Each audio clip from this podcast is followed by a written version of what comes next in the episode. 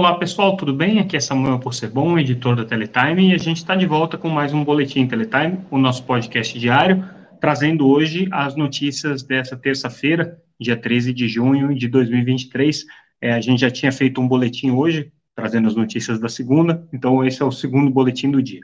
É, vamos começar com uma notícia exclusiva que a gente traz, é, na verdade, uma notícia que é uma continuidade de um processo de é, definições que a Anatel vem conduzindo, é, que é a liberação das é, cidades que vão receber, poder receber o serviço de 5G na faixa de 3,5 GHz. É, já existia a expectativa de que até o meio desse ano 1.160 é, cidades fossem liberadas para receber o sinal de 5G, é, essas cidades são as cidades com mais de 100 mil habitantes, e aí agora a informação que a gente traz exclusiva é que no próximo dia 20, é, 21, perdão, é, o GAISP, que é o grupo que faz o acompanhamento das metas e obrigações é, da, do edital de 5G, se reúne para aprovar as últimas 187 cidades desse lote que compõem as cidades com mais de 100 mil habitantes. Então, é, somando essas 187 cidades e os clusters, né, as regiões é, metropolitanas delas, a gente vai ter é, o completamento aí de 1.160 cidades já com é, a previsão de que o sinal de 5G pode ser liberado na faixa de 3,5 GHz. Isso não quer dizer que as operadoras vão prestar o serviço. Essa, essa liberação da Anatel ela é um ato necessário para que as operadoras possam iniciar o serviço de 5G, mas depende é, aí delas terem uma, uma previsão comercial de iniciar o, o serviço de 5G. Então, a Anatel dá o sinal verde, cabe agora às empresas decidirem ou não se elas vão acelerar. Mas é, o ponto que a gente precisa destacar aqui é a velocidade com que isso foi feito, porque a Anatel, ela, o GAISP especificamente, é, conseguiu cumprir é, a liberação dessas faixas com uma antecedência muito é, maior do que o edital previa. É, Para vocês terem uma ideia, essas faixas que estão sendo é, essas cidades que estão sendo liberadas agora, elas só deveriam estar sendo é, é, abertas para possível uso comercial pelas operadoras a partir de 2024 e 2025. Então, quer dizer, houve aí uma antecipação bastante razoável, já inclusive algumas cidades com menos de 100 mil habitantes, se a gente considerar esses clusters aí. Agora, claro que depende da estratégia de cada empresa avançar ou não com isso. Então, fica aí o, o recado, o GAISP, que é o grupo que acompanha as obrigações é, fazendo essa liberação, a EAF, que é a empresa que faz efetivamente esse trabalho de limpeza da, da faixa de espectro, também conseguiu cumprir os prazos, e agora vamos acompanhar a estratégia das operadoras. A gente traz também a notícia hoje sobre é, um, uma, uma, uma, série de aprovações de projetos é, na Câmara dos Deputados e no, e no, Senado que tem impactos importantes aqui sobre é, o mercado de telecomunicações. Começando com um projeto que estava tramitando é, é, com relação ao processo de desoneração da folha de pagamentos, é um, é um projeto de lei para prorrogar essa desoneração da folha. A desoneração da folha é um item muito importante, principalmente para empresas que empregam muita, muitos é, trabalhadores, como o setor de TI, por exemplo, o setor de call center, é, e que tem uh, uma redução bastante significativa é, para dos impostos trabalhistas para a contratação desses funcionários, cair de 20% para 4,5%, em alguns casos até menos, né?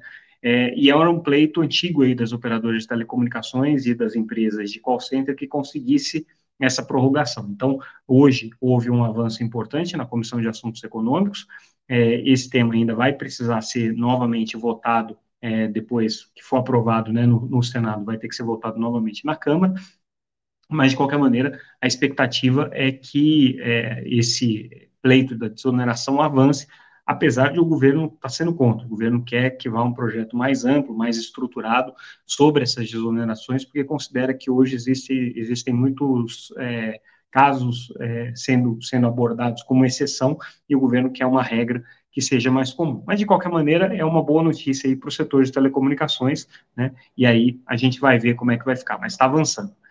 Também está avançando no Senado o projeto de lei que veda o contingenciamento dos recursos do FUSH, também é uma boa notícia para o setor de telecomunicações.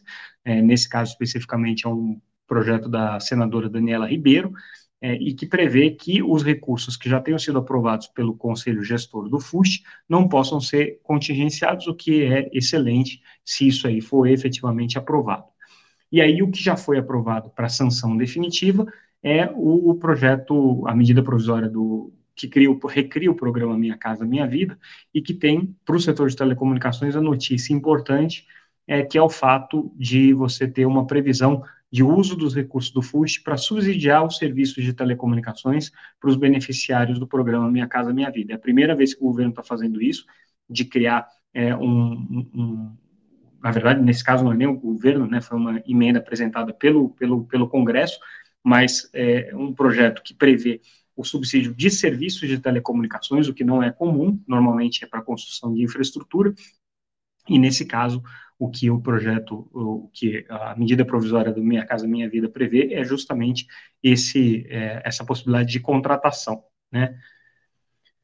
A gente traz hoje também uma entrevista com o presidente da, da Vero Internet, um provedor de acesso com cerca de 800 mil habitantes, que atua principalmente em Minas Gerais na região sul. Na verdade, ele deu uma entrevista para o Teletime Live, que está aqui no nosso canal no YouTube. Então, quem está acompanhando esse podcast pelo YouTube é fácil, é só olhar na playlist ali, vocês vão ver essa entrevista com o Fabiano.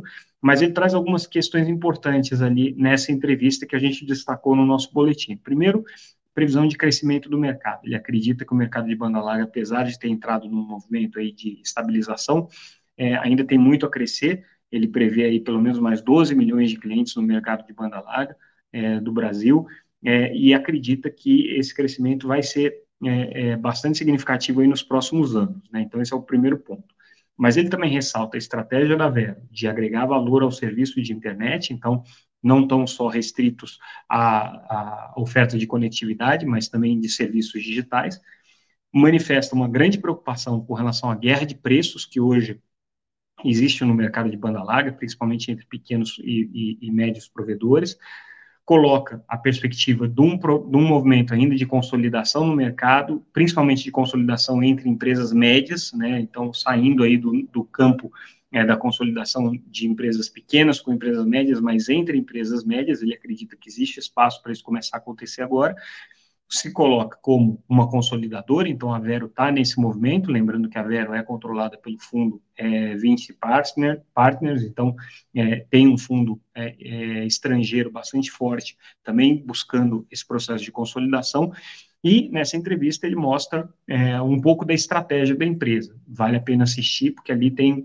né, o detalhamento de como que ele pensa em atuar, e a gente está fazendo essa série de entrevistas com CEOs, com presidentes das empresas de internet de pequeno e médio porte, né? Interessante comparar a estratégia deles com é, a da BrisaNet, que a gente também entrevistou recentemente, da Lares, da Aloha Telecom, foram entrevistas recentes que a gente fez com os CEOs, que trazem uma visão bem interessante sobre é, a estratégia dessas empresas. Outra notícia que a gente traz hoje é com relação é,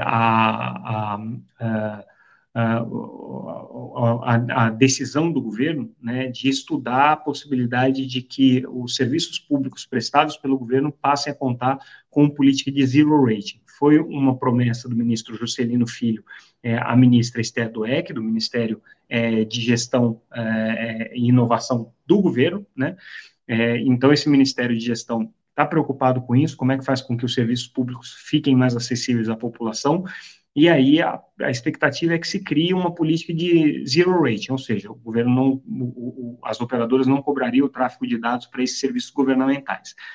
É, isso é um tema bastante polêmico, primeiro porque tem gente que diz que o zero rating seria uma quebra de neutralidade e o governo, nesse caso, estaria praticando essa quebra de neutralidade. Depois, existe, obviamente, por parte das empresas de telecomunicações, é, o, a expectativa de que haja uma remuneração por esse serviço. É preciso ver se o governo vai pagar mesmo essa conta ou não.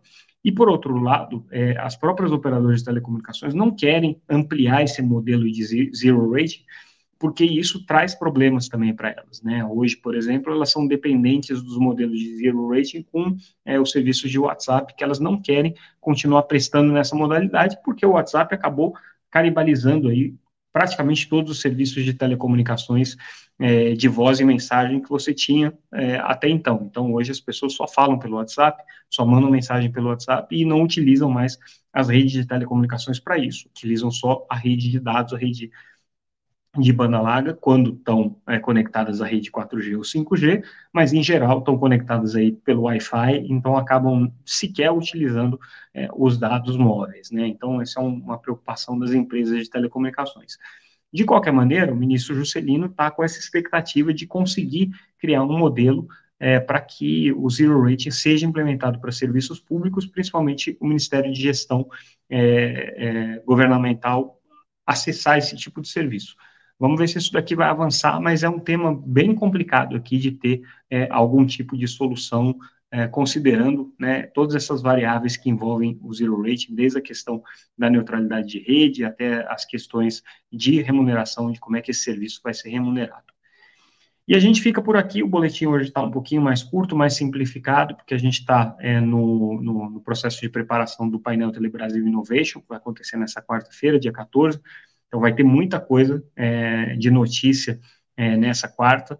A gente vai trazer é, todos os detalhes do evento, que tem a presença de todos os CEOs das operadoras de telecomunicações. Então, certamente, no boletim, é, no próximo boletim, não vai faltar é, notícia para a gente comentar aqui. Então, vamos deixar um pouco mais curto hoje, mas amanhã, com certeza, a gente volta com mais um Boletim Teletime. Agradeço a audiência de vocês, lembrando que tudo que a gente comentou aqui e algumas coisas que a gente não trouxe para esse boletim estão disponíveis lá no nosso site, www.teletime.com.br, gratuitamente. Se vocês quiserem também é, acompanhar as notícias da Teletime pelas redes sociais, sempre como arroba Teletime News, a gente está lá em todas elas.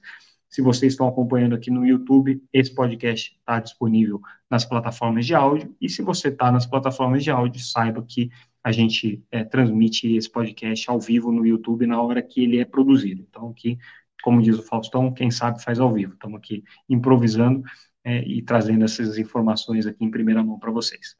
Ficamos por aqui. Amanhã a gente volta mais uma vez. Obrigado pela audiência, pessoal. Até mais. Tchau, tchau.